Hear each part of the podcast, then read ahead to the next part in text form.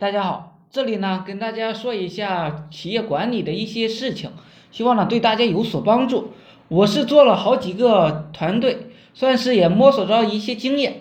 职业经理人是靠不住的，为什么？因为他们不会晚上十二点还在考虑公司的事情，晚上十二点他们还可能会抱着女人。职业经理人呢？也不会周六、周日、国庆、元旦工作，他们想的是终于需要休假了，终于可以旅游了。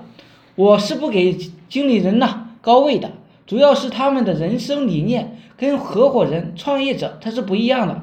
我的合伙人大年初一工作依然，我们是为了工作而生的人，我们知道娱乐对我们毫无意义，工作与金钱才有意义。我们不是歧视职业经理人。我也是一个团结一切可以团结力量的人，但是我深深知道，打仗不可以靠友军，友军都是推拖拉，真正要打仗的还是要靠子弟兵。有的人天天在我们身旁，但是他是陌生人，非常的陌生。一旦有点事，一旦有点责任，他们都不愿意承担的。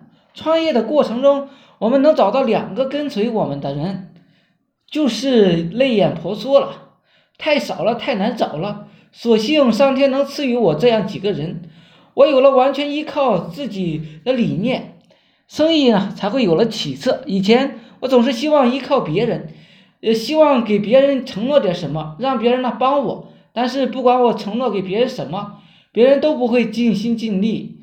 善用兵者，求之于事，不责于人。意思就是把他们逼上绝路了，或者是我们。是他们唯一的选择的时候，他们才会尽心尽力的帮助我们。但是这种形式不太好造成，毕竟不是你战争的年代，我们也没有生杀权。所以啊，现在我无时无刻的不在修炼自己的本事。我自己有本事了，有正事，也没有动力去给别人承诺点什么了。别人也不要不了一些我合理的要求，我就把它换了，另请高明了。这是一种态度的转变，让团队。让公司盈利大大的增加。做企业不要靠经理人，要靠股东、靠合伙人，最终还是靠自己。